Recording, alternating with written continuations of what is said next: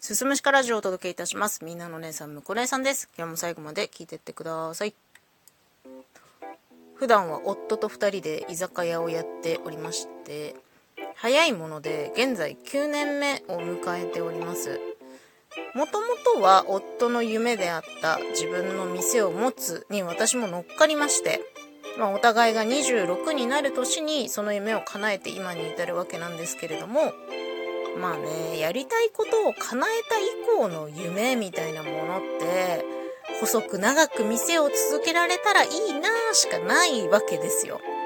具体的にこれやりたいとかそういったものがなくてまあ去年ぐらいから旅行嫌いの私がなんとなく行ってみたい場所ができて旅行に行ってもいいかななんて気もしてるんだけど、まあ、夢というほどの夢でもないわけじゃないですか。で、まあそんなね、話を夫としていたら、俺やりたいことあるかもしれないって言い出して、で、何かって聞いたら、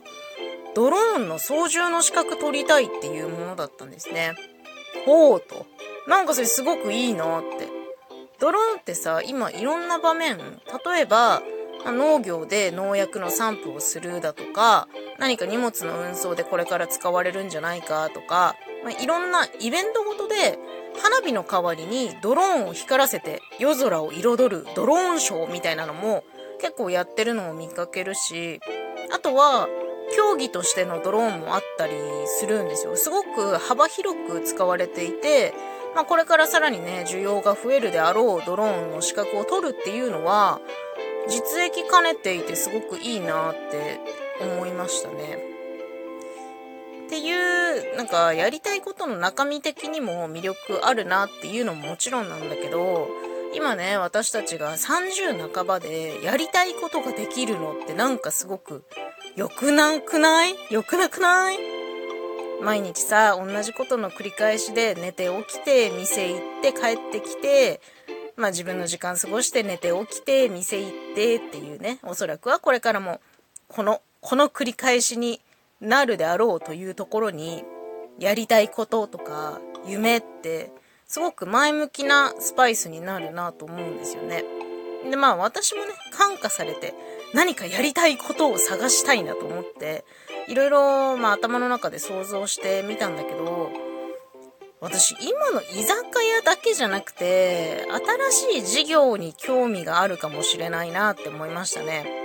それこそじゃあ夫がドローンの操縦資格を取るならドローンの競技場の運営とかドローンの体験施設とかだからそんなことを事業としてやってみたいかもしれないっていうのがありますね。あとは何だろうな。なんかね、その、な、なんでもいいから、今、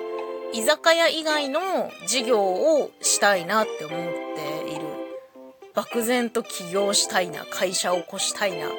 いろんなことをやりたいなっていうのは、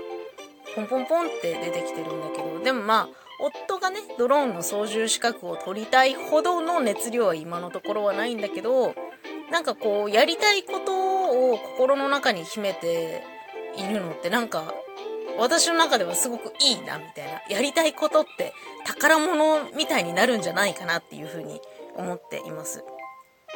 ちなみにねドローンの操縦資格取るのはそんなに難しくないらしくてまあ私たちの住んでいるところでは取れないんですけど近郊の町で講習を3日間ぐらい受けてあとは実地ですね。実際に運転してみてっていう体験したら取れるらしい。お金はだいたい30万ぐらいで取れるらしいですね。あとは、まあ、マイドローンを持つのであれば、安いものでも2、30万って聞いた。うん。だからそれぐらいお金があれば、そんなに難しくはない。実現全然可能な範囲だなと思っていますね。皆さんは大人になってからできたやりたいことって何かあるでしょうかね。もしそういうのがある人はね、すごく大事にしてみてほしいなと思います。今日は大人になってからできたやりたいことのお話でした。最後まで聞いていただいてありがとうございます。また次回もよろしくお願いします。